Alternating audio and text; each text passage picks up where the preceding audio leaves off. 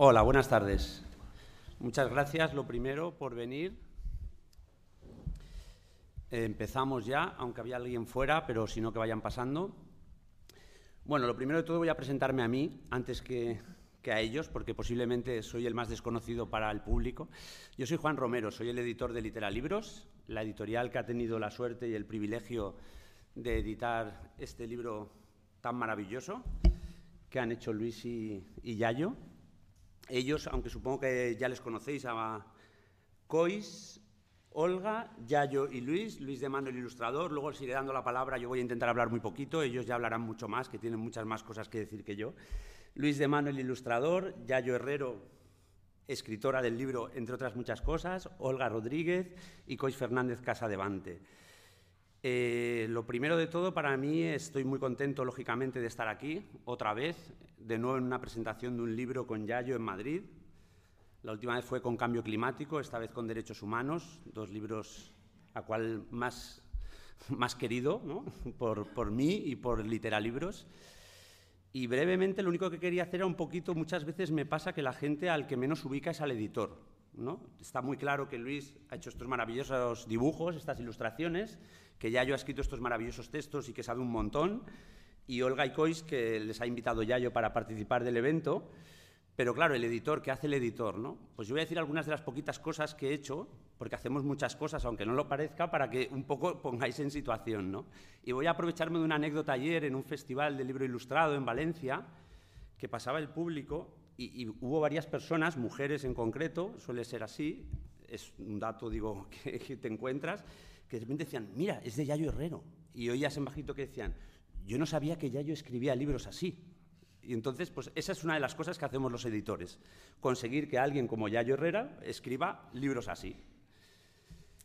Porque le encargas un libro y tienes que hacerle el seguimiento, tienes que decirle que por favor tiene que ser mucho más breve de lo que acostumbra a ser, que no puede contar todas las cosas interesantes que sabe del tema y que estaría bien contar, ¿no? Te toca hacer ese trabajo, digamos, como editor, de intentar conseguir que cuente un montón de cosas muy interesantes, pero que el libro quede de tal forma que sea mucho más digerible, mucho más accesible, mucho más para todos los públicos. Porque ese es el objetivo en Literalibros cuando hacemos libros así, acercar estos temas, en su día el cambio climático, ahora derechos humanos, a mucha más gente que nos parece muy importante que también les llegue, a mucha más gente que por la razón que sea no está acostumbrada a leer ensayos tan largos, o que son estudiantes y que no tienen tanto tiempo, o que gracias a las ilustraciones se acercan a estos temas y si no nos acercarían. Entonces, otra de las cosas que hace un editor es eso, intentar hacer de mediador ahí entre el conocimiento y la gente que pueda acceder a él. Y eso también es, es muy importante, conseguir que el libro pueda llegar a mucha más gente, no a la gente que habitualmente llega, lo que puedan hacer Yayo o Luis, que ya hay una gente a las que le llega, sino que llegue a mucha más gente que o no sabía que una persona como Yayo hacía libros así, o que incluso no sabía quién era Yayo, pero que accede a este libro porque lo trabajan en su instituto o porque está en la biblioteca de su pueblo, es decir, intentar expandirlo lo máximo posible. Y eso lo haces cuando concibes el libro y lo haces luego. Ahora viene, seguimos trabajando los editores y tenemos que intentar que el libro siga llegando a un montón de gente, a un montón de bibliotecas, a un montón de colegios, a un montón de lectoras a un montón de países, cuando tienes la suerte de que pueda llegar a otros países. Por ejemplo, Derechos Humanos, que acaba de salir ahora, pues en febrero sale en italiano. Estamos a puntito de firmar con Fondo de Cultura Económica y saldrá en Argentina, y saldrá en México, y saldrá en Chile. Ese, ese, esa labor ¿no? de que, el estupendo trabajo de gente como Yayo y como Luis pueda llegar a cuanta más gente sea posible mejor, porque crees evidentemente en lo que cuentan porque te parece que lo que cuentan es maravilloso y que la forma que tienen de contarlo es maravilloso y por eso te apetece que llegue a tanta gente. Pues eso es algunas de las poquitas cosas que me daba tiempo a decir porque no quería enrollarme mucho porque hay bastante gente para hablar y luego también igual queréis comentar vosotras también cosas o hacer preguntas.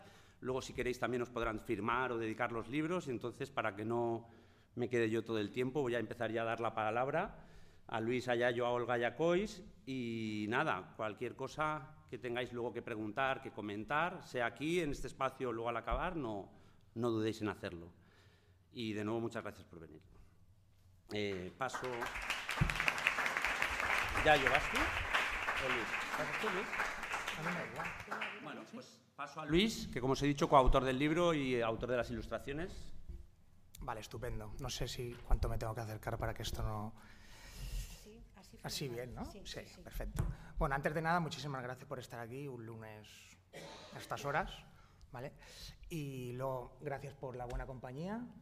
Y, y nada, yo simplemente quería contar, de forma así tampoco muy extensa, cuál es mi función, ¿no? mi función dentro del libro. En primer lugar, eh, como, ha contado, como ha contado Juan, él es el editor, por lo tanto, él fue, digamos, como el nexo de la conexión entre Yayo y yo. Yo a Yayo la conocía, bueno, ya se lo dije a Juan también cuando Juan me llamó por teléfono, evidentemente, y me dijo que si yo quería hacer un libro que había escrito Yayo, eh, bueno, en fin, eh, Yayo forma parte de mi, también se lo, se, lo, se lo, dije en su momento y tal, forma parte de mi educación política. Yo me acuerdo cuando yo estaba empezando, eh, más cuando tenía aproximadamente 20, 21 años y tal, empecé a leer rebelión.org por una secuencia de, de, cosas y tal, entonces allí entre otras, otras personas que, que, leía sus artículos y tal, pues se encontraba Yayo Herrero, ¿no? Y yo creo que fue de hecho la primera vez que, que empecé a, a, leer sobre, sobre feminismo, sobre ecologismo y en fin, para mí allí Jorge Rietzmann en ese momento y tal fueron como unos referentes muy importantes en mi educación política.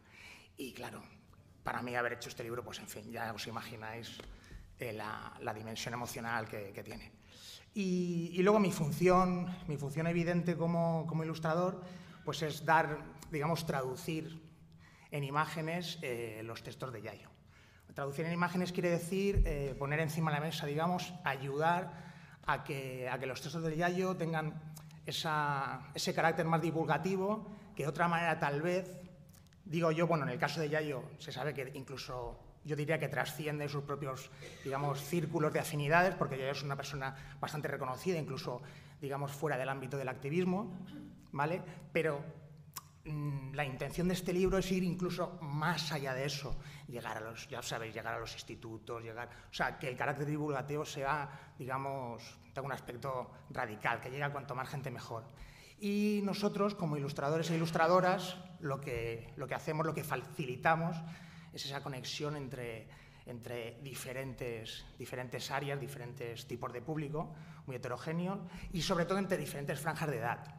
Se da por hecho de que, de que, de que los dibujitos, digamos, son para, son para un público infantil. Y a mí eso no es que no me parezca, no es que me parezca una connotación despectiva, sino que me parece incluso muy positivo. ¿Vale? Además esa es mi intención, llegar tanto a un público infantil como a vosotros y vosotras que estáis aquí y que seguramente, o eso espero, compréis el libro y lo, y lo disfrutéis. Eh, por último, y voy a hacer así un, una, un, breve apunte histórico y tal para que comprendáis un poco cuál es mi, mi visión de, de, mi profesión, eh, yo siempre pongo el ejemplo de cuando cuando en la ilustración, no sé si, si, os suena, bueno, que seguramente os sonará, evidentemente, en la enciclopedia de, de Diderot, que fue, digamos, la primera vez que en la historia eh, se reagrupó todo el conocimiento, que en ese momento, o sea, todo el conocimiento desde una óptica, digamos, racional, Se agrupó en, un libro, en este caso, eh, y además fue un libro ilustrado. ¿Por qué fue un libro ilustrado? Porque la mayoría de gente en ese momento no estaba alfabetizada. Por lo tanto, las ilustraciones sirvieron para conectar con un público que anteriormente jamás habían podido conectar, que a través de la palabra escrita hubiera sido muy difícil conectar con ese público. Y además, Diderot lo que hizo intencionadamente fue darle a esas ilustraciones unas connotaciones políticas. ¿Por qué políticas? Porque, por ejemplo, hay una cosa que me parece muy bonita y tal, que Diderot representaba, en la enciclopedia se representa a la clase burguesa, se la representa siempre de forma que están en un contexto, en el contexto de su casa y la, la, clase burguesa está como tumbada en los sofás, mientras que la clase trabajadora, sus sirvientes y sirvientas, están activamente desempeñando las labores del hogar y las labores que hacen que realmente la sociedad funcione. En contraposición a la clase burguesa y a la nobleza, que tú los ves representados de forma inactiva como unos auténticos vagos y como una clase parasitaria. ¿vale? Y ese me parece realmente, para mí esa es la esencia y el punto de inicio de lo que yo considero mi profesión como, como ilustrador. Y, y, bueno, y ya está. Eso, eso quería decir. Muchas gracias.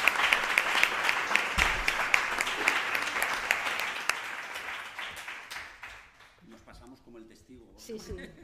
Sí, espera que voy a buscar una cosa que luego no la encontraré y quiero hablar de ella.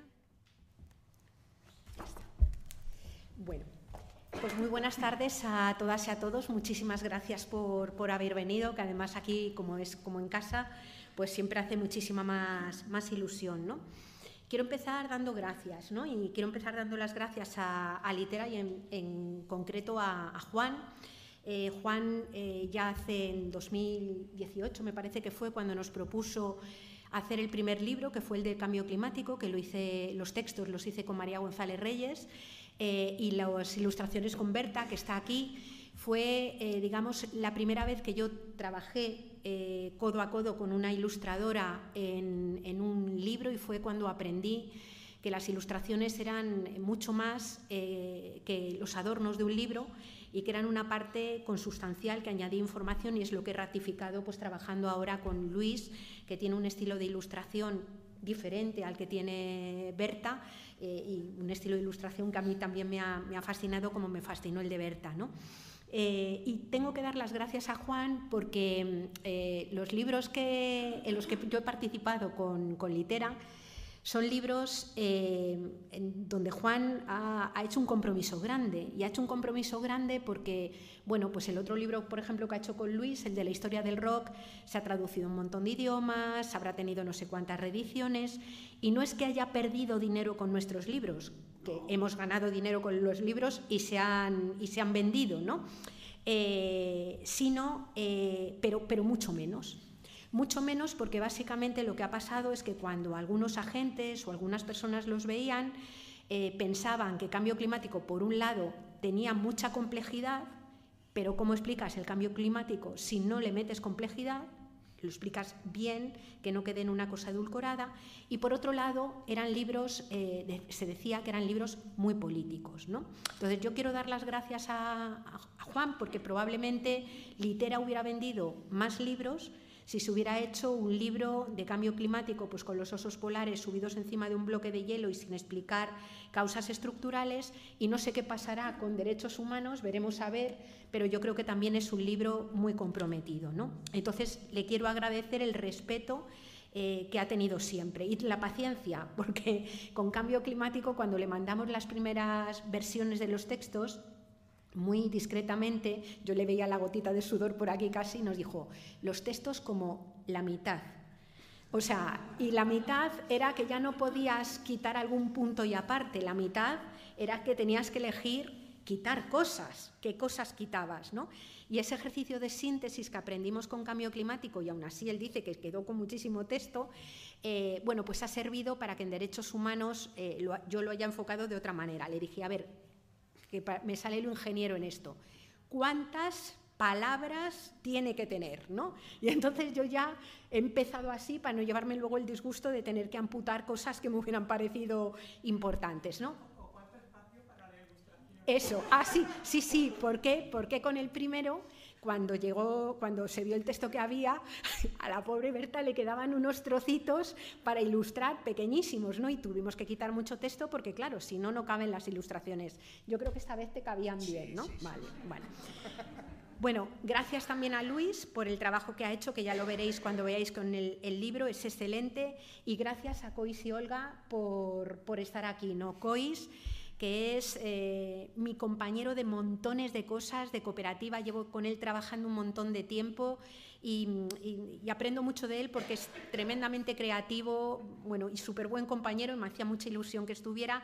Y Olga, eh, que es una mujer a la que admiro tremendamente y bueno, con la que cada vez que me voy encontrando es como el placer de, de poder hablar de, de, la política y de la vida y de las vidas, ¿no? y es un gusto. Y encima tengo que decir que tengo la suerte y tengo que hablar, agradecerle doblemente porque hoy es el cumpleaños de Olga. y os podéis imaginar que en una persona que tiene estas agendas y este compromiso, yo no sé qué le habrán regalado a ella, pero que esté ella hoy aquí, para mí, para nosotras, las personas que estamos aquí, es el mayor regalo, así que mil, mil gracias, guapa. Luego te cantaremos, luego te cantaremos algo, ¿no? Eh, quiero agradecer también, no, no, no, está aquí, a Iciar Ruiz Jiménez, porque el trabajo de Iciar Ruiz Jiménez que es una persona que ha trabajado enormemente sobre derechos humanos, a mí me ha servido mucho para pensar cómo quería enfocar esto. ¿no? Y ahora voy con cómo quería enfocar esto. ¿no? Os digo lo que no quería que fuera el libro cuando Juan me lo propuso. No, no, que no quería que fuera un libro simplemente que mm, hablara de los derechos humanos como una consecución o como una conquista eh, de algo que estuviera ganado y no estuviera en riesgo, ni como algo que el poder hubiera dado graciosamente porque se hubiera llegado un momento de evolución, bueno, pues que había permitido eh, llegar a ese punto, ni quería que fuera un relato eurocéntrico de los derechos humanos, ¿no? como si una Europa evolucionada, eh, superior al resto del mundo, hubiera conseguido una cosa que en el resto del mundo no se produce y que va a remolque. ¿no? Por eso em, intenté trabajar bastante eh, el origen y la evolución de los derechos humanos, ¿no? para intentar mostrar que desde luego la Declaración de los Derechos del Hombre en 1789 de la Revolución, en la Revolución Francesa no es ni mucho menos el inicio de una preocupación por los derechos humanos que ya venían de otras culturas y venían de antes, como la propia Declaración de Independencia de los Estados Unidos, que a su vez inspira la Declaración de los Derechos del Hombre, en la, digo del hombre porque eran del hombre, en la Revolución Francesa, eh, bebían a su vez, por ejemplo, de toda la Liga Iroquesa, que ya tenía todo un recorrido en lo que ahora podríamos llamar derechos, que desde luego estaba muy por encima y que realmente la Declaración de los Derechos del Hombre y la Declaración de Independencia de los Estados Unidos fue un recorte, fue una merma de aquella Liga Iroquesa que iba mucho más allá de lo que fueron aquellas declaraciones. ¿no? Por tanto, em, este, este, para mí este era un planteamiento importante y he intentado recoger cómo después el propio desarrollo de los derechos humanos, porque hubo aquella primera declaración en 1948, pero después toda una playa de, tratados, de avances, de eh, complementos que hacen que ahora mismo la Declaración de los Derechos Humanos no sea solo aquello de, 1800, de, 1400, de 1948, sino que sea también pues, todo lo que, todas las conquistas que se han ido haciendo y las muchas que quedan por hacer, ¿no? lo mucho que hay pendiente. Un segundo elemento, eh, que esto, en esto me insistía mucho Juan, dice, el libro debe mostrar y se debe conocer qué, qué es, qué son los derechos humanos. Y por eso se habla de cuáles fueron los de primera generación, segunda generación, tercera generación. Se trata, recoge el libro la declaración completa de los derechos humanos y luego vamos como por bloques de que ahí me inspiró mucho ICIAR, como por bloques de temáticos, recogiendo pues, lo que son derechos civiles y políticos, los que son derechos económicos y, y sociales, haciendo además una reivindicación clara de que lo que tiene valor es el conjunto de los derechos, que no vale poder votar y no tener casa, que no vale eh, poder tener derecho a reunión eh, y no poder comer o no poder comer alimentos de calidad. Es decir, que los derechos son todos, los civiles y políticos, y también los derechos eh, sociales y económicos. ¿no? Hemos metido también, hemos tratado de, centrarnos en los derechos colectivos, ¿no? porque la Declaración de los Derechos Humanos inicialmente contaba con ese individuo aislado, ese supuesto sujeto que, es el que enuncia la fantasía de la individualidad de la que habla Almudena Hernando, ¿no? Eh, pero hay muchos derechos que son colectivos, el derecho a la autodeterminación, el derecho a un medio ambiente sano, los propios derechos que se enuncian ahora como derechos de la naturaleza, es decir, eh, superar la idea del sujeto humano como único sujeto que tiene que tener derechos, ¿no? está el resto del mundo vivo eh, y, la vida en su conjunto, que también es sujeto de, derecho, ¿no? Y esta, bueno, lo hemos tratado de ir recogiendo. ¿no? La tercera parte eh, que queríamos eh, recoger era la idea esta de que los derechos han sido frutos de luchas, no los han regalado, ha habido que conquistarlos, ¿no? Y em, hablamos de las luchas de las mujeres, de las luchas obreras, de los movimientos contra el racismo, de los movimientos eh, que han reivindicado la situación de las personas diversas funcionales y también de la diversidad psicosocial, los derechos de las personas LGTBI eh, y cómo para poder tener derechos ha habido que desobedecer, además de luchar. Y hemos dedicado un rato, un espacio a, a la desobediencia civil como métodos de lucha. Y hemos cogido y hemos querido rendir un pequeño homenaje algunas personas, aquí sí que es un ejercicio de riesgo porque escoges algunas y claro, son tantas las que se te quedan fuera, ¿no? Pero ahí me he dejado llevar un poco también por la cosa de los afectos y los reconocimientos cercanos, ¿no? Y os quería enseñar que para mí, por ejemplo, es muy especial que en este libro aparezca Chato Galante, ¿no?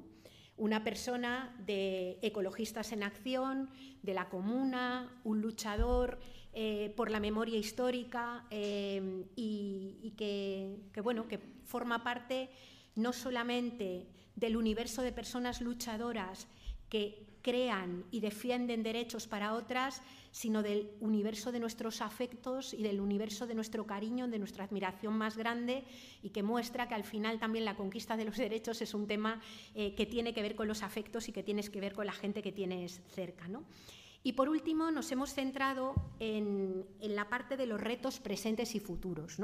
Es decir, eh, hay que reconocer que los derechos humanos y el hecho de que se puedan reclamar es una gran conquista, pero hay que reconocer también que nos encontramos en un momento de verdadera quiebra de la razón humanitaria y de verdadera quiebra de los derechos. Y por tanto hay que pensar también esto. ¿no? Hemos hablado, eh, y hay una página dedicada, una doble página, al hecho de, que, necesitar conseguir que los derechos no sean pisoteados y nombramos algunos derechos que son sistemática y cotidianamente pisoteados. Hablamos también de la necesidad de que las vulneraciones de los derechos no queden impunes y llamamos la atención sobre el problema de la impunidad eh, flagrante en este momento eh, de personas, eh, empresas, colectivos y estados que vulneran sistemáticamente derechos, ¿no? Eh, hemos hablado también del derecho como algo, o, de la vulneración de derechos como algo imprescriptible, es decir, que no pasa nunca. Cuando se vulneran derechos y sobre todo con crímenes de lesa humanidad, eso es imprescriptible, ¿no?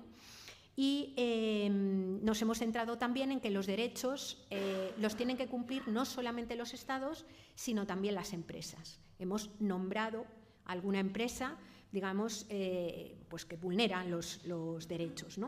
La idea de que la excusa de la seguridad no puede servir para vulnerar derechos, es decir, la apuesta securitaria no puede ser excusa para vulnerar sistemáticamente derechos y, por último, la necesidad de generar nuevos derechos simplemente para poder aspirar a continuar vivas y con vidas dignas en el futuro. ¿no?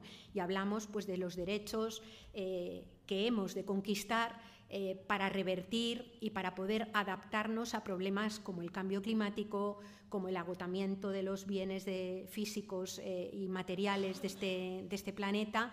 ¿no? Es decir, una serie de, de derechos que hemos de conquistar también para las personas que hoy son pequeñas, desde luego, y para las que todavía no han nacido. Es decir, el derecho al futuro es también un derecho humano importante. ¿no? Y bueno, esto es más o menos lo que hemos querido meter en el, en el libro en muy poquitas, muy poquitas, muy poquitas palabras, ya os digo yo, y, que, pero que afortunadamente las palabras que a mí me hubiera gustado meter de más eh, no ha hecho falta meterlas porque van con otro registro de lenguaje totalmente distinto, que es el que utiliza eh, Luis y que llena de contenido todo aquello que, bueno, y yo creo, yo la verdad que estoy contenta con cómo nos ha quedado.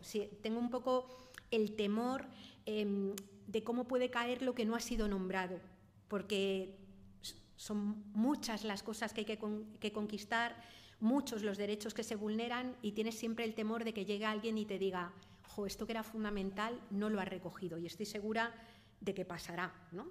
Entonces, bueno, ese es un poco el, temor que te, que te queda y ya me callo. Gracias.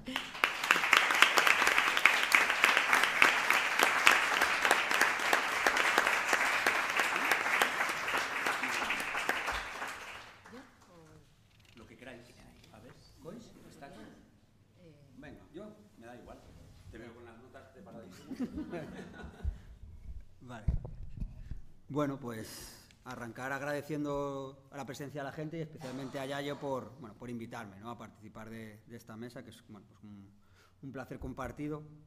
y bueno, pues arrancar pensando el día, la primera vez que ya yo me dijo que iba a hacer un libro sobre, sobre derechos humanos. ¿no? Yo lo primero que pensaba, y creo que se lo compartí, fue que era un tema complejo y sensible. ¿no? Es decir, por, por un lado porque si, si miramos ¿no? a, pues a, las corrientes de pensamiento más crítico o a los activismos pues, en los que nos solemos identificar de los movimientos sociales, hay una parte muy crítica ¿no? con la noción de derechos humanos, una parte de desconfianza, de cómo ha sido una fórmula, bueno, pues que en muchos casos ha quedado ¿no? en, en, su aspecto, ¿no? pues como más formal y que bueno, pues ha, ha sido víctima ¿no? de un incumplimiento sistemático muchas veces. ¿no? Yo creo que hay una parte de ese descrédito que podríamos eh, sintetizar ¿no? con, quizás con dos ideas. ¿no? Cuando a Gandhi le preguntaban qué le parecía la sociedad occidental, dice que era una buena idea, pero que no existía. ¿no?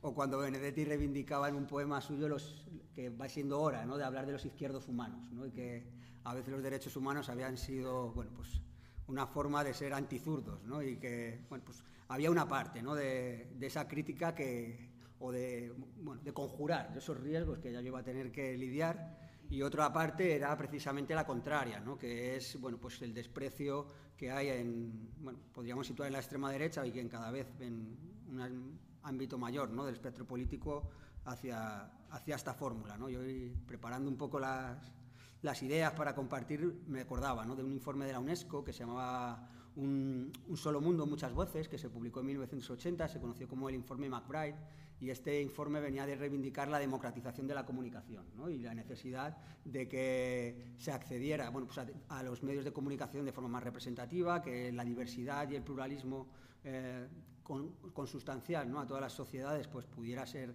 expresado y que hubiera canales tanto en lo que eran los medios públicos como en, la facilidad para que se expresaran en medios de comunicación alternativos y bueno pues este informe fue censurado eh, Estados Unidos se salió de la UNESCO a raíz de que se presentara este informe y, y bueno, al final la propia UNESCO retiró el informe y, y bueno, pues este informe pues, fue acusado de, de influencia sovietizante, ¿no? que era el contexto pues, de la Guerra Fría, en la época de Reagan y demás.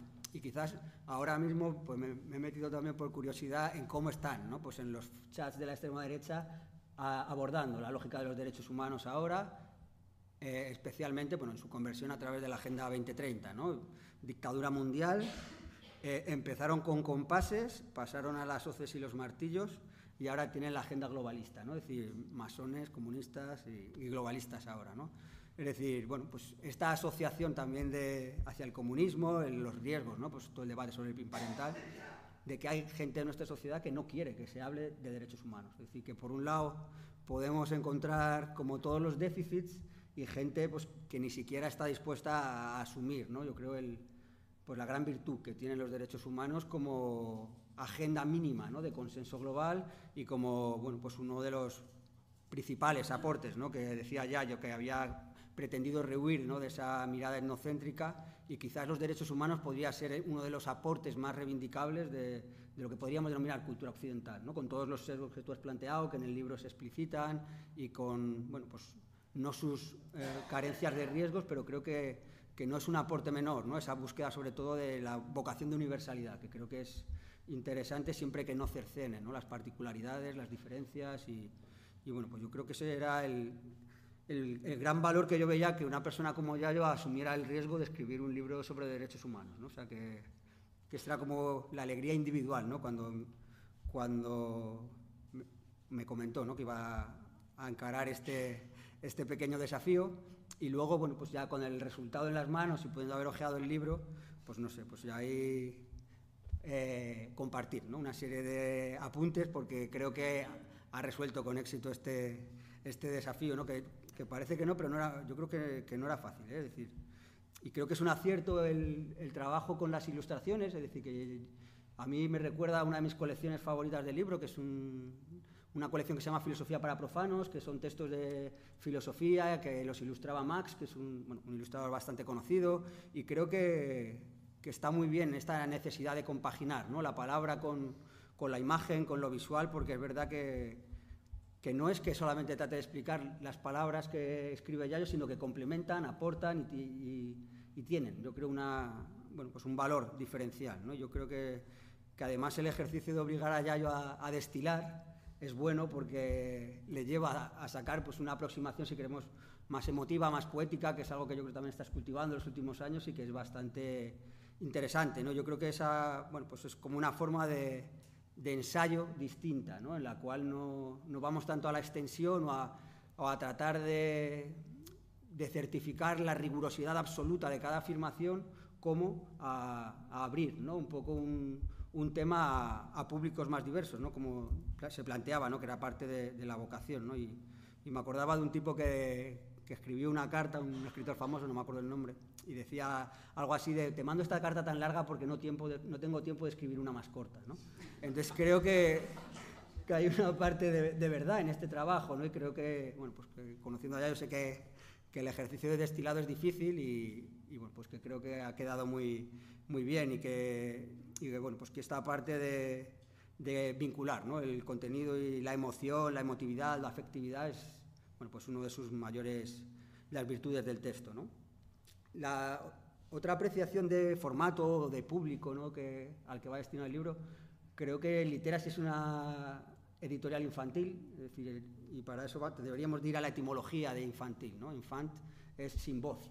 Y creo que este libro es un libro infantil en el sentido que trata de rescatar la voz de los sin voz a lo largo de, de la historia y de mucha gente que todavía sigue sin tener cauces adecuados para poder hacerse oír. ¿no? no es un libro para gente pequeña, para niños y niñas, pero sí es un libro infantil, ¿no? en este sentido pues más, más integral. ¿no? Y yo creo que además el libro nos invita a hacer un ejercicio que es el mismo que ha hecho Yayo. ¿no? Yo por lo menos cuando cojo muchos libros de estos, eh, ilustrados, que mezclan ¿no? esta, o que tratan de integrar esta complejidad de contenidos con, con esta expresividad gráfica, pues los leo con mi hijo, ¿no? Y, o se los enseño y, creo que ahí está la dificultad de, de, que tú tienes que hacer también de traductor, ¿no? Ya yo he hecho una primera traducción de la complejidad y un destilado al libro y a ti te toca, cuando se lo lees o lo compartes con alguien, pues el volver a hacer este mismo ejercicio de traducirlo y volver a simplificarlo todavía más y por lo tanto es una lectura activa, ¿no? La que, la que te invita y creo que eso es una, bueno, es un, una virtud bastante buena del texto, ¿no? y que quizás también pasa como le decía ya yo el otro día, que cuando, cuando lo había acabado de leer, como que a mí me da la sensación que era como un buen aperitivo, es decir, que no es el gran tratado sobre los derechos humanos, pero precisamente la funcionalidad de un aperitivo es que te queden ganas de seguir comiendo y creo que después de leerlo, a quien quiera y sobre todo en qué aspectos que haya descubierto nuevos para cada persona, pues es un, un libro ¿no? que invita a abrir ¿no? y, a, y a, bueno, pues a seguir investigando y a, y a seguir nutriendo el cerebro ¿no? y nuestros campos de conocimiento. En el campo de los contenidos, creo que ya ha hecho un, una síntesis muy buena ¿no? del, del, libro, de cómo mezclar nuestra idea de hacer la cronología, pero huir de una secuencia lineal, además, sobre todo de lo que podría ser una lógica evolutiva de los derechos, ¿no? que también es algo que aunque hay una cronología, eso no quiere decir que unos derechos vayan de, detrás de otros o que las luchas que los hacen posibles puedan jerarquizarse, ¿no? en el sentido de que unas van delante de otras y unas son prioritarias ¿no? dentro de lo que podría ser una agenda ¿no? de multiderechos. ¿no? Yo creo que esa, ese era otro de los posibles riesgos de, jerarquizar de alguna manera estos, derechos y creo que, también sales muy, muy, airosa ¿no? de, esa, dificultad. Y, a la vez también nos planteas ¿no? cómo lo, los derechos humanos se pueden abordar de una manera, expansiva, ¿no? es decir, tenemos, hubo unos derechos, ahora tenemos otros y fruto de futuras luchas ese campo de los derechos humanos esperemos ¿no? que se pueda seguir expandiendo, incorporas pues, esa pluralidad de sujetos ¿no? que muchas veces eh, no han sido sujeto de derechos o que están ahora mismo ¿no? involucrados en luchas activas ¿no? por, por esos reconocimientos, quizás uno de los que pueda resultar ¿no? más emergente sería pues, el, las referencias que hay ¿no? pues a, al tema de la salud mental, la locura, el orgullo loco, es decir, que hay figuras bueno, pues, que están ahora mismo ¿no? en, disputando ¿no? este tipo de, de, nuevos derechos y luego aparece ¿no? con esta fórmula que voy a decir yo, pero está ahí, ¿no? la idea de las innovaciones jurídicas, ¿no? es decir, de cómo el, derecho también supone un espacio en el cual pues, eh, eh, debemos ¿no? de generar esas innovaciones que permitan reformular tanto la forma en la que entendemos la realidad como dotarnos de mecanismos para eh, luchar y consolidar ¿no? las pequeñas victorias que, que vamos logrando. ¿no? Y ahí aparece para mí como quizás uno de los más simbólicos, puesto el tema de los derechos de la naturaleza. ¿no? Así que parece una aberración dotar de derechos a la naturaleza y, sin embargo, vivimos una sociedad en la cual las personas eh, no jurídicas, es decir, las empresas, gozan de una pluralidad de derechos abismales. ¿no? Es decir, y lo naturalizamos con una normalidad que, que nos lleva precisamente a normalizar los derechos de la naturaleza. ¿no? Y yo creo que ahí es un...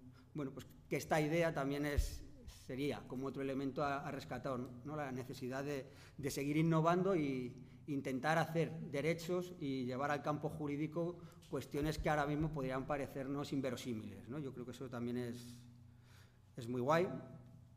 Y luego, bueno, pues en el campo de los contenidos quizás la idea también de, la apología de la desobediencia que tú has nombrado, que creo que es un elemento por el, sin el cual no se puede entender ¿no? la, la propia evolución del derecho y la obligación que muchas veces se lleva al derecho establecido a moldarse a, los contextos de la realidad, ¿no? a cómo va cambiando las sociedades y los derechos, incluso los que ya están formulados, tienen que reinterpretarse. ¿no? yo creo que, ese ejercicio de reinterpretación sin la acción colectiva pues sería, sería impensable.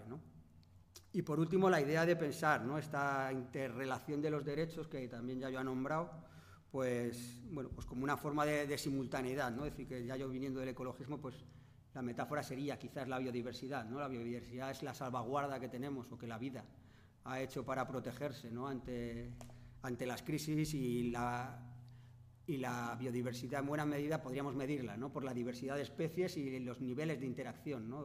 o el volumen de relaciones y la complejidad de estas relaciones que hay y en buena medida le pasa igual a los derechos. ¿no? Es decir, que como decía ya, no podemos entender un derecho separado del resto de derechos y quizás pues, el libro de derechos humanos de Yayo sí que se presenta, yo creo que como este ecosistema de, jurídico ¿no? que nos permite entender pues, eso, pues una, forma alternativa ¿no? de aproximarnos a, la importancia de lo jurídico y a establecer estas complicidades cognitivas ¿no? entre unas luchas, unos derechos y, otros. ¿no? Yo creo que este diálogo es, es muy rico porque habrá gente que se acerque desde un prisma y, que se pueda encontrar reconocida en sus luchas, sus necesidades o sus demandas de derechos y a la vez descubra, ¿no? yo creo, historias, anécdotas, personajes que, le permitan ¿no? enriquecer, enriquecer ¿no? este, su propia concepción de, los derechos. ¿no? Y para cerrar,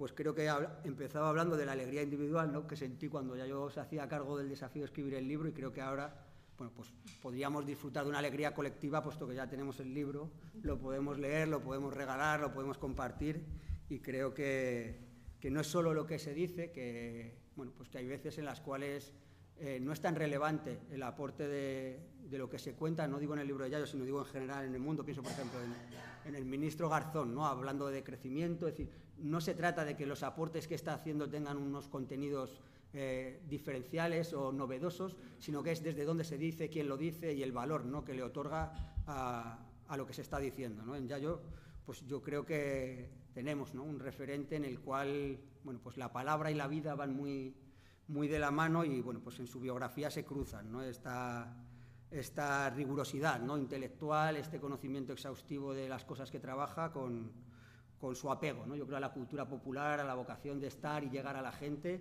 y, bueno, pues ese cruce también de activismos ¿no? en los que distinta gente encuentra allá yo como una figura, creo que, que hace ¿no? que el libro tenga además un, valor añadido, puesto que mucha gente se va a acercar precisamente por, por quién lo dice y, y quién lo dice por lo que hace en su vida. ¿no? Yo creo que, bueno, pues que ya hay estas personas que nos ayudan a, a soñar con los pies en la tierra y, y bueno, pues despedirte simplemente con un poema de Juan Ramón Jiménez que dice que necesitamos alas que arraiguen y, raíces que vuelen. ¿no? Y yo creo que, bueno, pues que este libro es un, ejemplo de todo esto que necesitamos.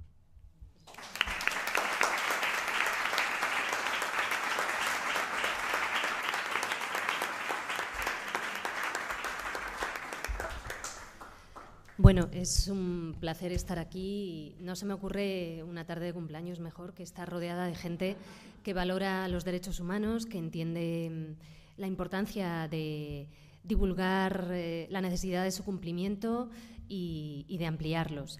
Y de estar acompañada de, todas vosotras y de Yayo, a quien admiro.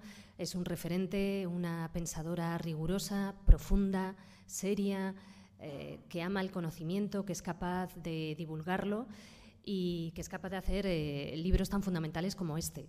Eh, yo pienso regalar mucho este libro estas Navidades, mm, por ejemplo, a mis sobrinos, que uno es adolescente, otro es un poco más pequeño, pero muy avispado y sé que le va a gustar. Em, anoche lo leía con mi propia hija de 13 años ah, y, por supuesto, se lo voy a regalar a muchos adultos. antes nombrabais los institutos, eh, yo nombraré las redacciones. Creo que en muchas redacciones de muchos medios de comunicación este libro también será importante, necesario, esencial, eh, porque nos falta un poquito de cultura de derechos humanos ¿no? aquí y, bueno, y en tantos lugares. Em, lo que ha hecho Yayo mm, no es nada fácil, eh, pero lo ha hecho muy bien. Yo no he echado nada en falta, Yayo, absolutamente nada. O sea, está todo condensado y, y, lo que no está muy explicado, pues eh, las ilustraciones maravillosas lo complementan y, lo, completan. O sea, realmente enhorabuena. ¿no?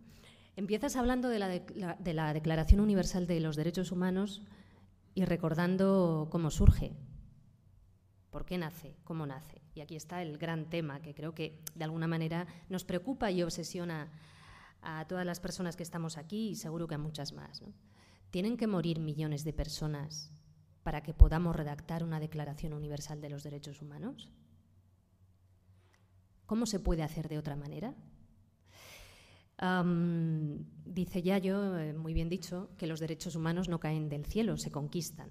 Y a lo largo de las páginas eh, deja un gran espacio para esas personas luchadoras eh, de aquí y de fuera, algunas vivas, otras ya fallecidas, que han sido esenciales a la hora de luchar por los derechos a mí me emocionó mucho anoche cuando terminaba de leer el libro ver a Chato, que ha hecho tanto ¿no? por la memoria y por eh, divulgar y enseñarnos qué importante es luchar por la verdad, por la justicia y por la reparación.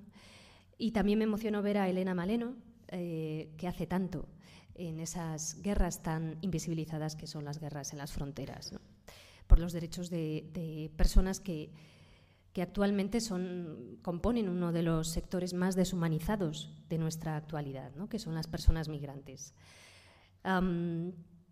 Eh, habla no solo de la Declaración Universal de los Derechos Humanos, como ha explicado ella, sino también de otros derechos que han sido conquistados, aunque solo haya sido en tinta sobre papel, pero por algo se empieza y es fundamental esa tinta plasmada sobre el papel que son eh, los derechos de segunda generación y de tercera generación, los derechos colectivos, eh, el derecho a la vivienda. Mm, esta mañana había una rueda de prensa organizada por Amnistía Internacional con Richard y Josefina, eh, cuya historia aparece en la película En los márgenes que escribimos Juan Diego Boto y yo. que siguen pues, recibiendo órdenes de desahucio a día de hoy ¿no? y que la propia Naciones Unidas eh, ha pedido a España y ha exigido a España que les busque una alternativa habitacional que sigue sin llegar a día de hoy y son ya 15 años. Tienen tres hijas menores. Y si se quedan en la calle, si viven en la calle, les quitan a sus hijas. Son personas eh, decentes, son personas que han trabajado mucho en su vida y como ellas tantas otras. ¿Dónde está el derecho a la vivienda? el derecho al acceso a los alimentos, el derecho a no pasar hambre, el derecho a una vida digna. Y los derechos de tercera generación, que explica muy bien este libro, ¿no? el cuidado del planeta, el derecho a la paz, ahora que suenan tantos tambores pelicistas y ahora que estamos en guerra, y que nos quieren decir que en la guerra todo vale, que la guerra podemos posponer nuestros derechos, que la guerra podemos posponer la lucha por el cumplimiento de esa tinta sobre el papel que, en la guerra podemos posponer. Hace tan solo un año y medio hablábamos de la Agenda 2030 como un objetivo a cumplir, ¿no? y se hablaba en muchos sectores de ella. Ahora parece que está olvidada porque como estamos en guerra hay que posponerlo todo. Em, el derecho a la memoria, a la verdad, a la justicia, a la reparación, el derecho a moverse, a cruzar fronteras. Habla, por ejemplo, de la primera constitución, la de Ecuador, que incluye el derecho eh, de la naturaleza, a cuidar la naturaleza, el respeto al planeta. Y, mm, bueno, eh, es un libro esencial en estos tiempos un poco oscuros, ¿no? en, los que detectamos retrocesos en tantos lugares del mundo, en los que veíamos, por ejemplo, como antes del verano en la cumbre de la, de la OTAN se, se aprobaba mm, la inclusión de la migración definida como amenaza híbrida en el mismo, en, el mismo lugar que el terrorismo, ¿no? amenazas que hay que combatir. Y la migración como amenaza híbrida es una de ellas. Y ante ella hay que aumentar el gasto en defensa, el gasto militar, y, eso se ha aprobado y, estamos viendo cómo se está deshumanizando a las personas migrantes, cómo se justifican los ataques contra ellas en muchísimos lugares. Veíamos cómo a principios de año en la frontera de Polonia em, se, las disparaba y cómo el gobierno polaco, eh, también llamándolas amenaza híbrida a esas personas migrantes, Em, las atacaba, las acusaba de, cosas tan peregrinas como de practicar la zoofilia, haciendo uso de unas fotografías extraídas de una película porno antigua. ¿no? En fin, cosas eh, muy lamentables que sin embargo vemos que no obtienen la condena que sería precisa y que de alguna manera son asumidas. ¿no? estamos asumiendo marcos de la extrema derecha y se asumen también en prime time.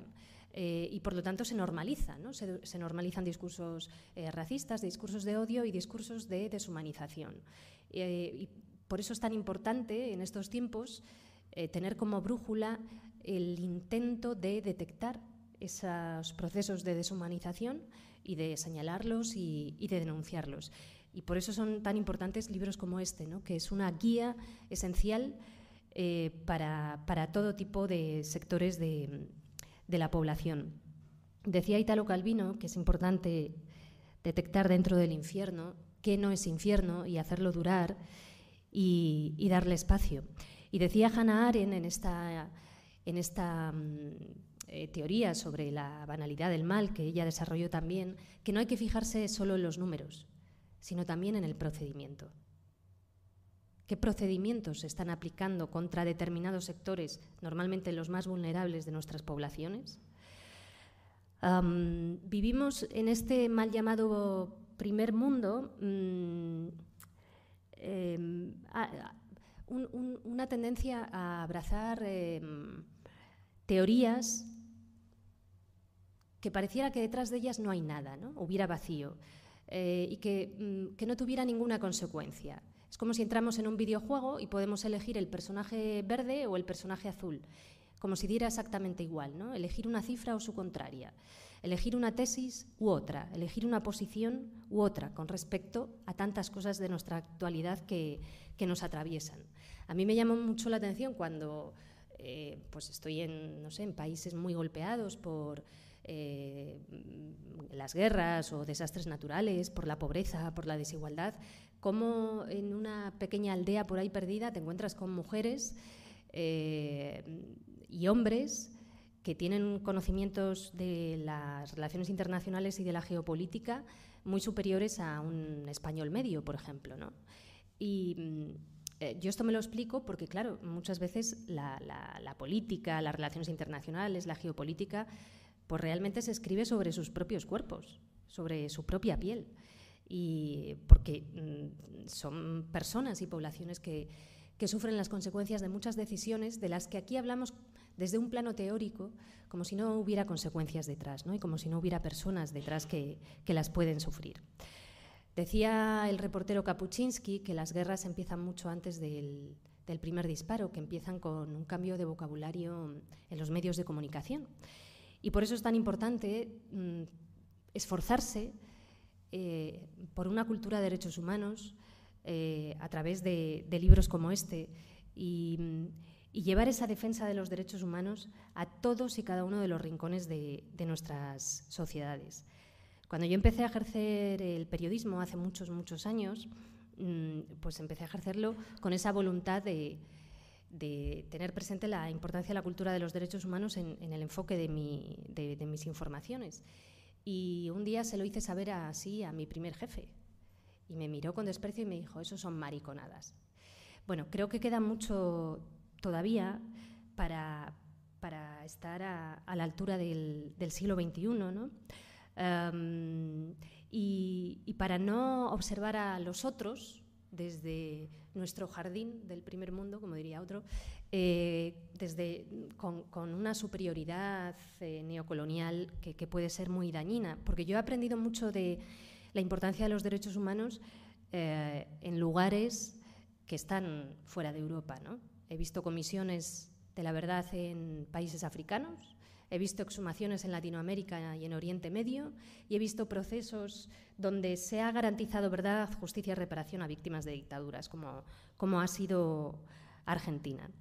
Menciona Yayo al final, eh, en este libro tan esencial, eh, tantas cuestiones que quedan pendientes. Una de ellas a mí me parece fundamental, ¿no? Bueno, todas lo son, por supuesto, ¿no? Pero un tribunal para las transnacionales, por ejemplo, hablábamos antes de las empresas y el papel que juegan las empresas, ¿no?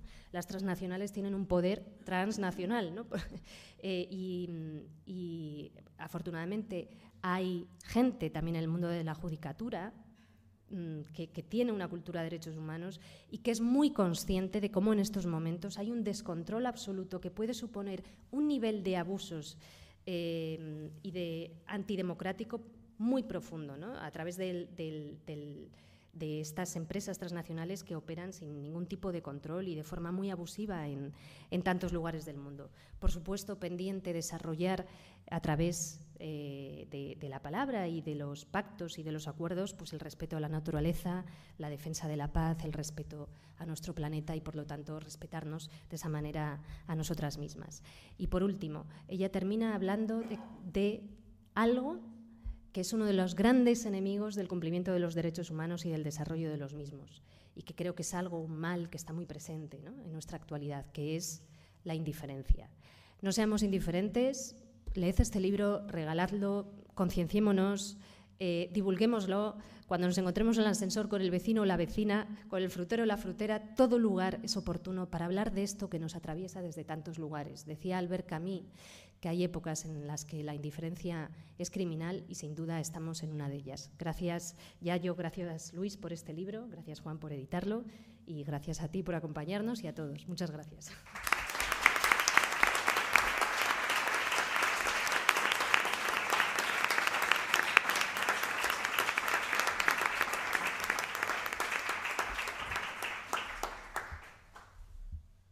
Bien, ¿no? A ver.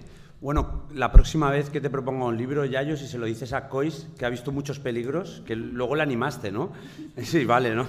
Empezaba a decir todos los peligros, digo, a ver si Yayo me llama y me dice, he hablado con Cois y creo que el encargo es muy delicado y no lo, no lo asumo.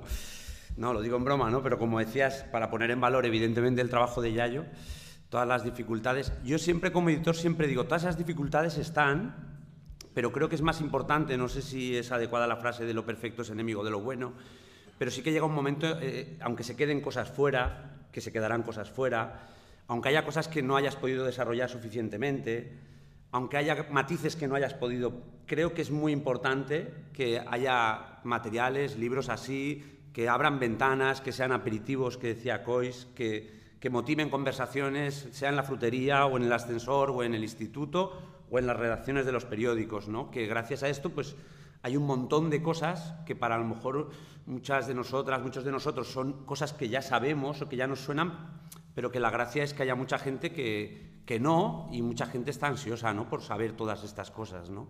Se puede ver que, que las cosas están mal porque están mal y es una situación muy fastidiada, pero, pero también hay mucha gente que quiere, que quiere enterarse, quiere conocer, quiere saber qué, qué está ocurriendo, qué se puede hacer, que necesita ver también un horizonte, que era otra cosa importante en el libro, ¿no? describir todo lo que falta por hacer y reconocer todo lo que se ha hecho. Yo no sé si queréis aportar algo más, yo no sé si queréis desde el público aportar algo, hacer una pregunta, una observación, un comentario. Un agradecimiento ya. El libro os va a gustar, o sea, que eso seguro.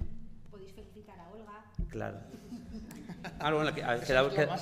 yo es que no voy a empezar a cantar porque yo no, me atrevo a cantar, pero si alguien se anima, yo le secundo.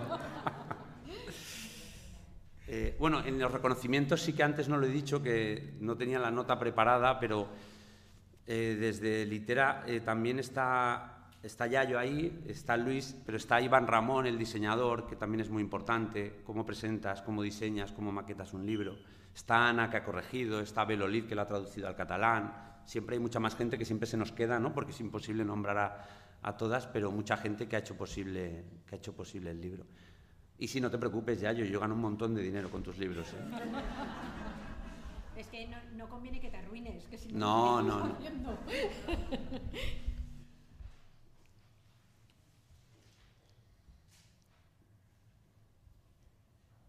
¿Sigo yo? No, o si no podemos... Bueno, no, si no podemos hablar informalmente o podéis venir y os firman el libro, Luis os lo dedica, ya yo también. Mira, por ahí, sí. Lo que no sé... Ay, no he hablado con... Ah, tienen micro, perdona. Gracias, Paco. Hola. Eh, mira, te quería preguntar, como ecofeminista, ¿no? De, de, qué manera, aunque este libro sea sobre derechos humanos, de qué manera poder pensar y también comunicar eh, los derechos más allá de los humanos en el sentido de cuando hablamos de la naturaleza como para nosotros. ¿no? Es, ese sentido instrumental que le damos a la naturaleza en tanto que nos sirve a nosotras y cómo conjugar eso con todas las urgencias, las desigualdades y tal, para que no sea un discurso frívolo, pero a la vez no dejarlo de lado. El, eh, eh, hemos intentado hacer el ejercicio en, en el libro, ¿no? O sea, he intentado que la mirada mm, ecofeminista esté más o menos presente en todas las partes del libro, en la forma de, de, seleccionar y demás. ¿no?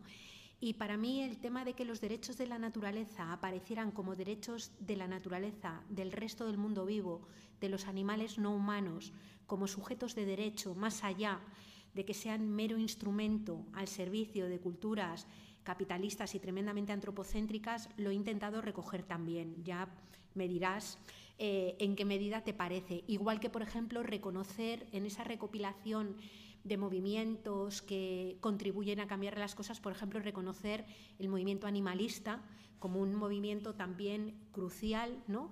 Eh, bueno, pues que nos ayuda también a reconocernos como seres vivos, eh, diferentes, pero a la vez muy parecidos al resto del mundo vivo con el que interactuamos inevitablemente y, del que dependemos, no solamente en términos económicos o en términos de producción, por así decir, sino en términos de, simple mantenimiento de la vida, ¿no? Es decir, como, como, como la propia vida es una estrategia, digamos, de cooperación, de interdependencia y ecodependencia. La ecodependencia y la interdependencia aparecen y, bueno, hemos intentado hacer un poco el, el ejercicio y más que... O sea, eh, lo, que he intentado sobre todo es que las miradas más ecofeministas y el enfoque de la sostenibilidad de la vida estuvieran, permearan un poco todas las partes del libro. Es decir, que cuando recoges eh, luchas obreras, aparezcan también eh, relacionadas con, este, con esta cuestión, que cuando aparecen las luchas de las mujeres, de las feministas, aparezca también, o cuando estás hablando, bueno, que mm, no, he querido, por así decir, como hacer un apartado específico, sino que, la mirada del enfoque de derechos fuera una mirada, una mirada que colocara la sostenibilidad de la vida y de todas las vidas como un elemento central. Por ahí más o menos, ya no sé si ha salido muy bien, pero bueno, es lo que he intentado.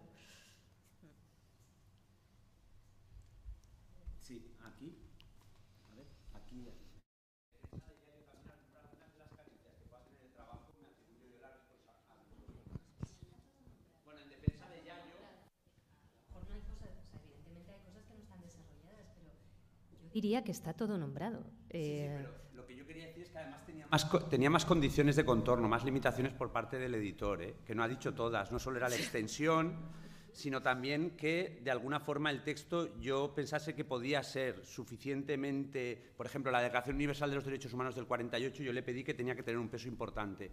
No, pero es que es, es importante. ¿Por qué? Porque es lo que decía antes, ¿no? Como mediador yo quiero intentar que pueda llegar a cuantos más sitios mejor y entonces si nos desviamos mucho de lo que también mucha gente espera, esto sé que es muy peligroso decirlo y a lo mejor no se me está entendiendo bien, espero que sí, es, es importante para poder llegar a esos sitios a los que habitualmente no llegas, ¿no?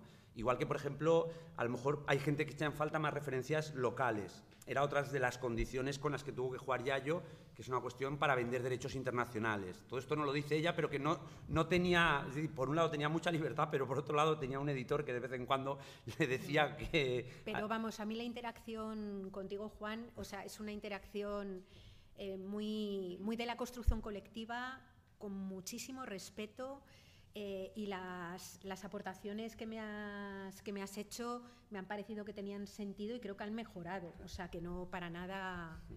O sea, quiero decir que al final lo que cabe es lo que cabe también. Y entonces hay cosas que te hubiera gustado desarrollar un poco más o lo que fuera, pero es verdad que en un libro como este, o sea, si escribes un tocho de 500 páginas, escribes muchas cosas y las lee pues mucha menos gente. Y este es otro registro de comunicación, otro tipo de libro que yo he aprendido, sobre todo con la experiencia del libro que escribí con María y que ilustró Berta, el de cambio climático, que tiene otros usos. O sea, ese libro, por ejemplo, se está utilizando en una cantidad enorme de institutos, en, sobre todo en los primeros años de la ESO, y muchas profes eh, me han dicho que les ha servido para preparar sus clases eh, en torno al cambio climático. Entonces, a mí me parece que ese era un uso no esperado por mí, que desde luego mm, es interesante es importante y espero que con este también lo pueda, lo pueda tener. ¿no? O sea que...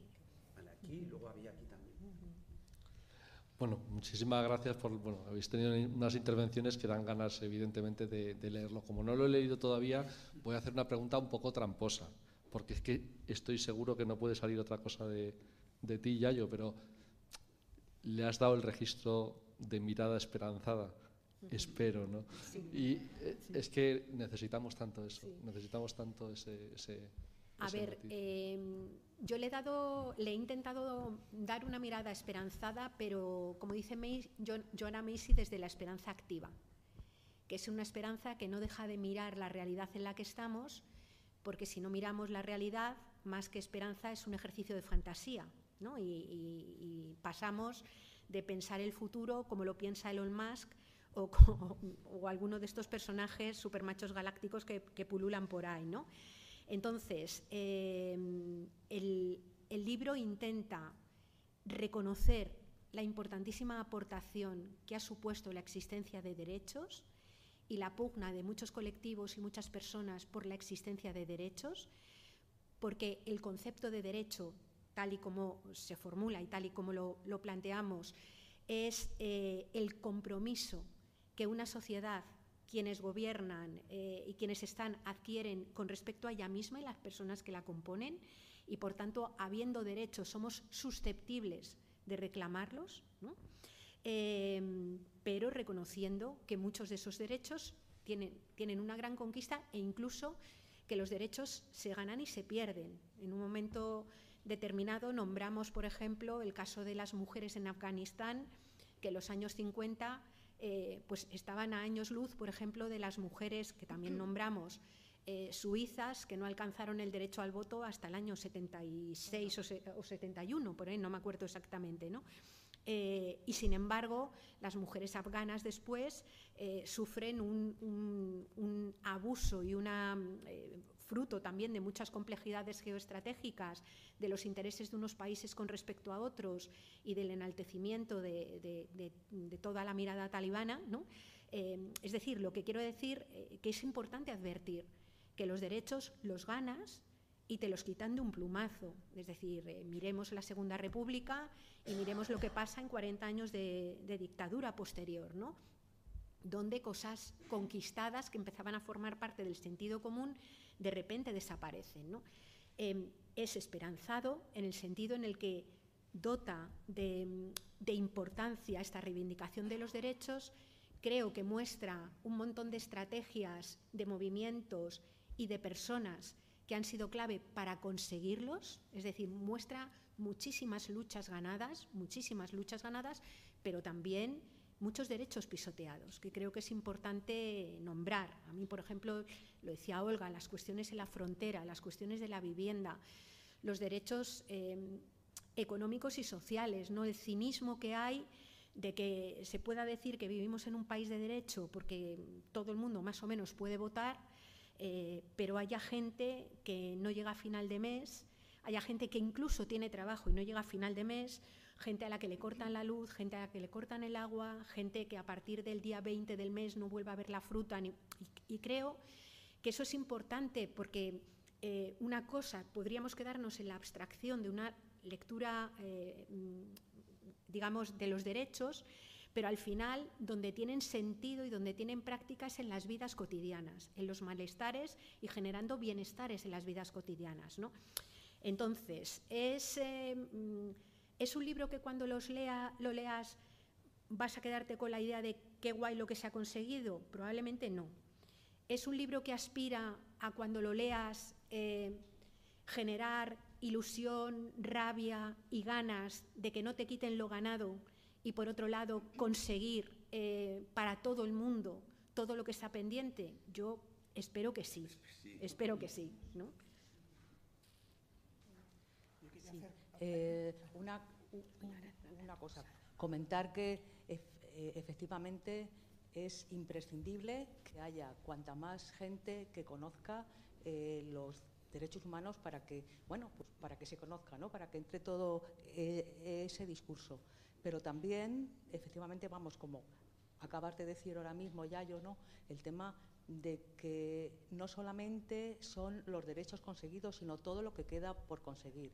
Eh, nosotros que estamos en una plataforma de lucha por el derecho humano al agua, vemos cómo, bueno, es un derecho del que se habla, pero ¿dónde se puede reclamar?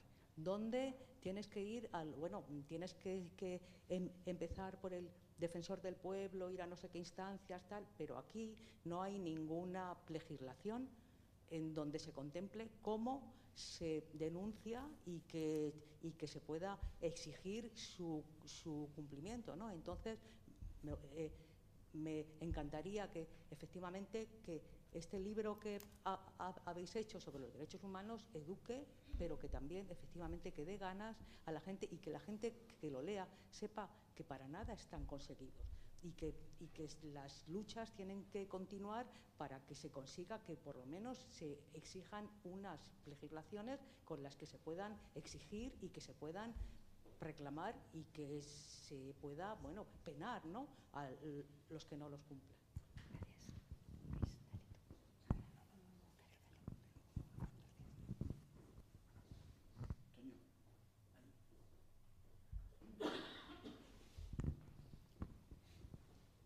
Eh, ahora, yo agradecer a todas las personas que habéis hecho posible este, este libro porque creo que es de lo más oportuno, como que es algo que continuamente hay que estar recordando, ¿no? el tema de los derechos humanos. Pero justo ahora que acabamos de pasar un mundial que todas las personas de este globo terráqueo sabemos que se han vulnerado no sé cuántos derechos humanos y aún así, eh, da igual, se festeja, se celebran deportes, se emociona. La o sea, que es que hay que estar continuamente, continuamente, y me parece agradeceros, pero muy, muy oportuno y sobre todo con la intención de que llegue a, sitios donde tenga calado, ¿no? que es eh, infancia, juventud y adolescencia, que, que, si no estamos continuamente recordando, pues, pues ya está, se ve un partido en la tele sabiendo todo lo que ha pasado y no pasa nada, ¿no? Entonces hay que estar continuamente y por eso creo que es pues muy, muy interesante que salga justo en este momento. Muchas gracias.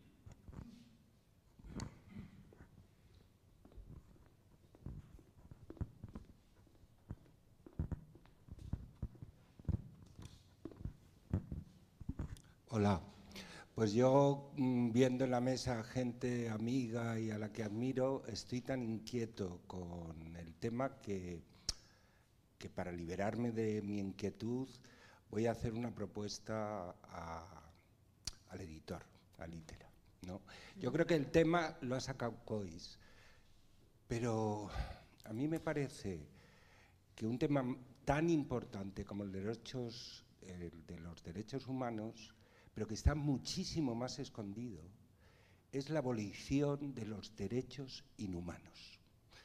Y de hecho eh, estaba, le he pedido el móvil a Fernando para acordarme el nombre del autor, porque ya estoy muy mayor, Jerry Mander, en Ausencia de lo Sagrado, que es mi primer contacto con la declaración iroquesa, yo creo que su tesis es muy diferente. Eh, el problema de los derechos no es tanto eh, conseguirlos como que no te los quiten. Y Jerry Mender tenía un ejemplo clarísimo.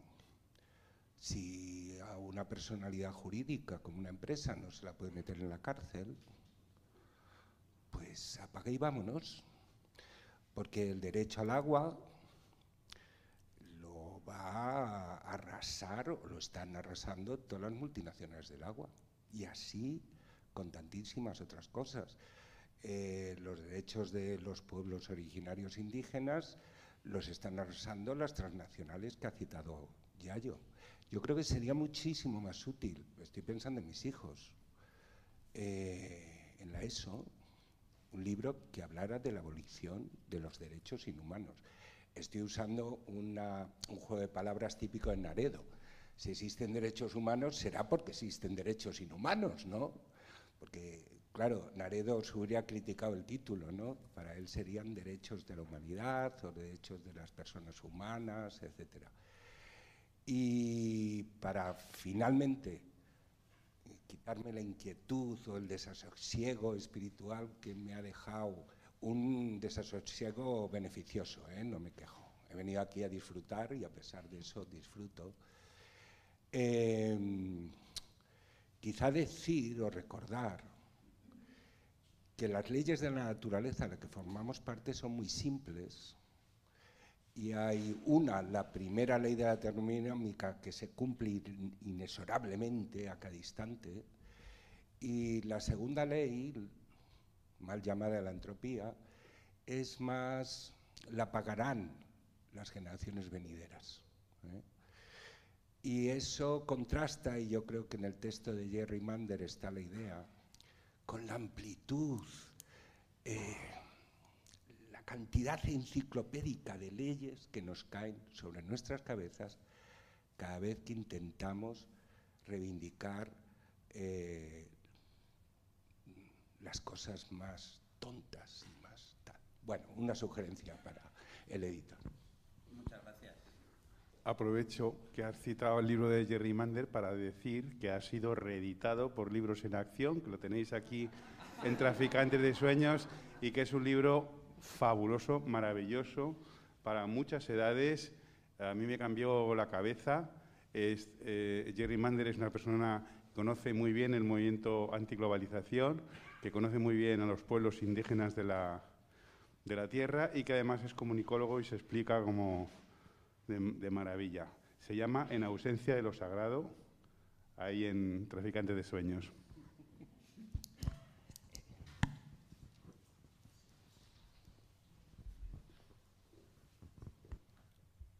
¿Alguna mano más o pasamos? Concluimos. ¿no? Como, una subasta, a la de una, ¿no? A la de dos, ¿no? ¿Alguien por el móvil? ¿Algo? ¿Nada? ¿No? ¿Cerramos? ¿Tres? ¿Podemos comentar una cosa? Sí. Sí, hay tiempo. Vale, pues vamos a cerrar en la mesa, que para eso estamos en la mesa. Y, ¿Vale? ¿Cois también? ¿Quieres decir algo, no? Vale, cerramos y luego, bueno, podéis acercaros si queréis a que os dediquen el libro. Ah, ¿Tú querías decir algo, Luis? Nada, una cosa, un, un apunte muy breve. Eh, Nada, simplemente ha habido una de, una de, las preguntas que se han hecho, que se han hecho aquí que, que, hablaba un poco sobre la dimensión un poco más, digamos, positiva y propositiva del libro. Y a mí me gustaría hacer un apunte sobre, sobre eso, sobre la dimensión visual del libro y sobre mi trabajo como ilustrador, que era el hecho, claro, una de las primeras, digamos, de las primeras preocupaciones que yo tenía al enfrentarme un texto así, era cuando yo me puse a bocetar en el primer proceso de, digamos, de trabajo con, con los textos de Yayo, eh, me di cuenta, porque yo, yo boceto de una forma así como al Todo principio. Eran cadenas. en resumen, me, me, di, al, me, di, cuenta al principio cuando ya tenía un, un, bastantes bocetos hechos, entonces empecé a revisarlos y llamé, urgentemente llamé a Juan y le dije, oye, Juan, creo, que, creo, que, creo que esto me ha quedado terriblemente oscuro y, y, muy deprimente. Entonces, dame un poco más de tiempo para que procese toda esta información desde otro punto de vista e intente darle a todo esto una visión más, más constructiva. Y creo que al final he encontrado, creo, que he encontrado un equilibrio, porque claro, lo que tampoco queríamos, por supuesto, era restarle crudeza a algunos de los contenidos que salen en el texto, porque me parece que al final, eh, incluso yendo a un público infantil, el público infantil no se merece que le mintamos sobre la realidad en la que vivimos. Entonces, por mi parte, yo creo que esa función comunicativa que aportan, que aportan las imágenes también debe cumplir esa sinceridad ¿no? con la que nos tenemos que, relacionar con, otras generaciones y tal, que se merecen, pues eso, que les tramitamos las ideas tal, tal y como, como las vivimos. ¿no? Entonces, nada, ese era el, detalle sobre mi función que quería comentar. Pero bueno, yo creo que en realidad no es mentirles. Por ejemplo, me ha venido porque estaba abriendo Olga y he visto esa, pero en el derecho al cuidado y a cuidar con dignidad, pues puedes hacer a alguien que no está cuidado y esa ilustración sería válida, pero es mucho más bonito si haces un peine y un pelo con forma de corazón y estás ilustrando el derecho a ser cuidado, ¿no? Yo creo que no estás mintiendo, simplemente puedes dibujar la cadena o el descuido o la calavera o puedes dibujar el peine, que no sé si es a mí solo, creo que no, con el pelo en forma de corazón, que es tierno, es, motivador, es como decían, esperanzador y no estás mintiendo, ¿no? Todo el mundo tiene derecho a ser cuidado. Antes de que cierre Yayo, eh, cuando, al hilo de tu pregunta, Carlos, que nos ha hecho aquí a todos reaccionar, em, recordaba, hablabas tú de la Segunda República, Yayo, eh, recordaba dos artículos, por ejemplo, de la Constitución, que me la releí el otro día para, un reportaje que estoy haciendo.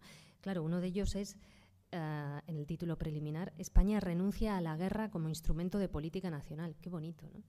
Eh, otro era un compromiso, el compromiso del cumplimiento del derecho internacional. Eh, claro que hay avances y retrocesos ¿no? en tantos lugares. Eh, en Oriente Medio yo he presenciado en algunos países terribles retrocesos y lo vemos también acá con otros. ¿no? Em, pero yo diría algo, es que la plasmación de la importancia de los derechos humanos, su enumeración, la propia lectura de la Declaración Universal de los Derechos Humanos, Mm, limitándonos a ella, o sea, ya no te digo los de segunda y tercera generación que son tan importantes y fundamentales y esenciales. El otro día asistí a un acto que era la lectura de sus artículos, los 30 artículos. Eh, es tal su incumplimiento y al mismo tiempo es tal su la necesidad de su existencia y de su cumplimiento que en sí mismos emocionan y motivan, motivan en positivo.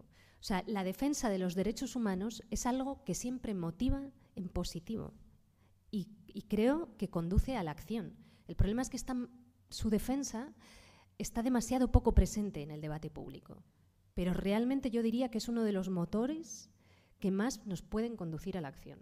Y leyendo este libro me ha ocurrido lo mismo. ¿no? O sea, realmente yo anoche tenía las pilas cargadas cuando terminé de leerlo, me daban ganas de hacer algo a las 2 de la madrugada, porque llama a la acción. Eh, además plasmados también en tan pocos sitios, nos hablan de los derechos de segunda y tercera generación que son tan importantes. ¿no? Eh, bueno, eso. Yo cosa, alguna cosa que a comentar al hilo de, tu intervención, ¿no?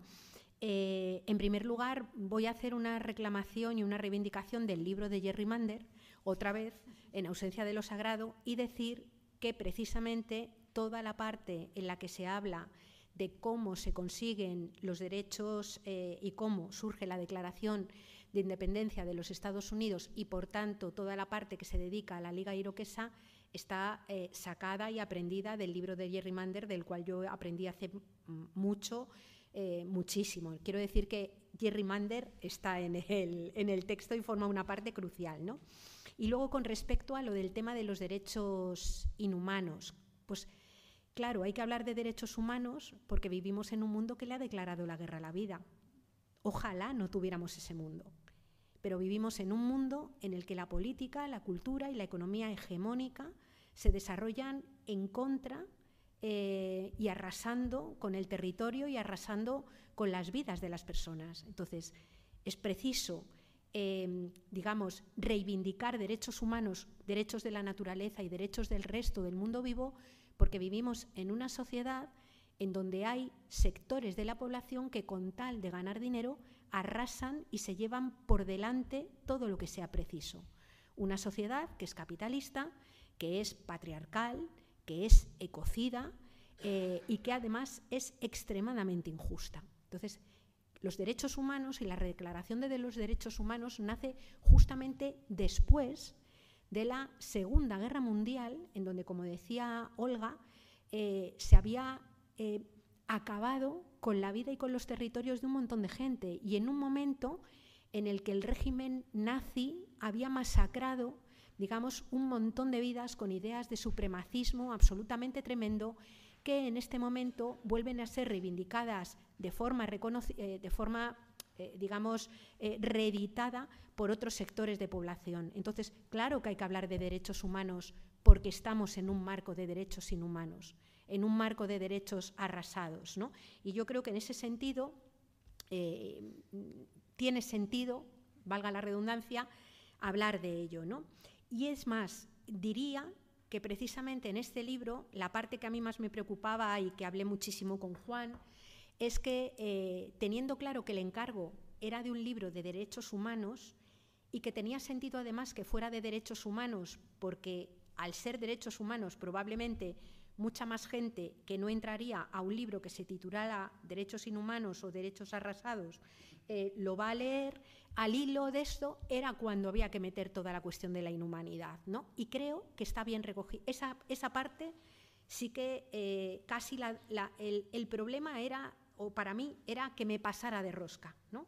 Es decir, se habla de las empresas transnacionales, se habla de la impunidad precisamente de las empresas arrasando territorios, arrasando personas, se nombran incluso algunas personas.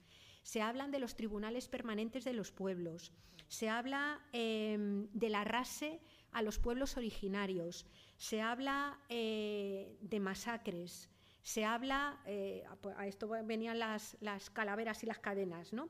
Es decir, se habla de los menas, se habla eh, de las personas que están en situación de frontera, se habla de antigitanismo, se habla del racismo institucional, nombrando a la policía y nombrando, es decir, que yo creo que precisamente en la parte última en la que se dice cuáles son los retos, que son varias páginas, cuáles son los retos que tienen los derechos humanos, básicamente de lo que se habla es de que no se conviertan en papel mojado, que no sean como son papel mojado, es decir, que sean efectivos, eh, que no, estén en una situación de impunidad las personas, eh, empresas y estados que los vulneran, Em, que no se convierta, insisto, la seguridad y el tema de la, seguridad en una excusa para poder vulnerar esos derechos que decía Olga, que se suspenden en las guerras o que se suspenden en las pandemias o que se suspenden en los momentos en los que eh,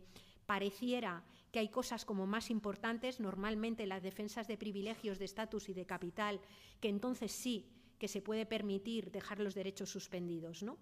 Yo creo que en la medida de lo que es ese tema eh, está recogido. Por eso digo que Juan podría vender más libros y es posible que venda menos, digamos, porque es un plan, creo yo que es un libro dentro de la sencillez, eh, que es un libro muy político. Pues un libro muy político que pueden dedicaros y muchas gracias por venir. gracias.